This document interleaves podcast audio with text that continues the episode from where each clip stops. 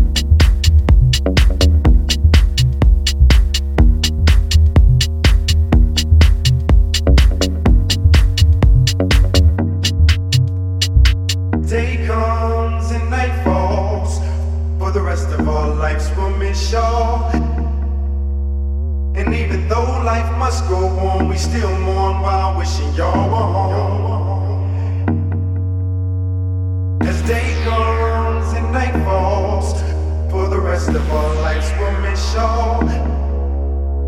And even though life must go on, we still mourn while wishing y'all were home.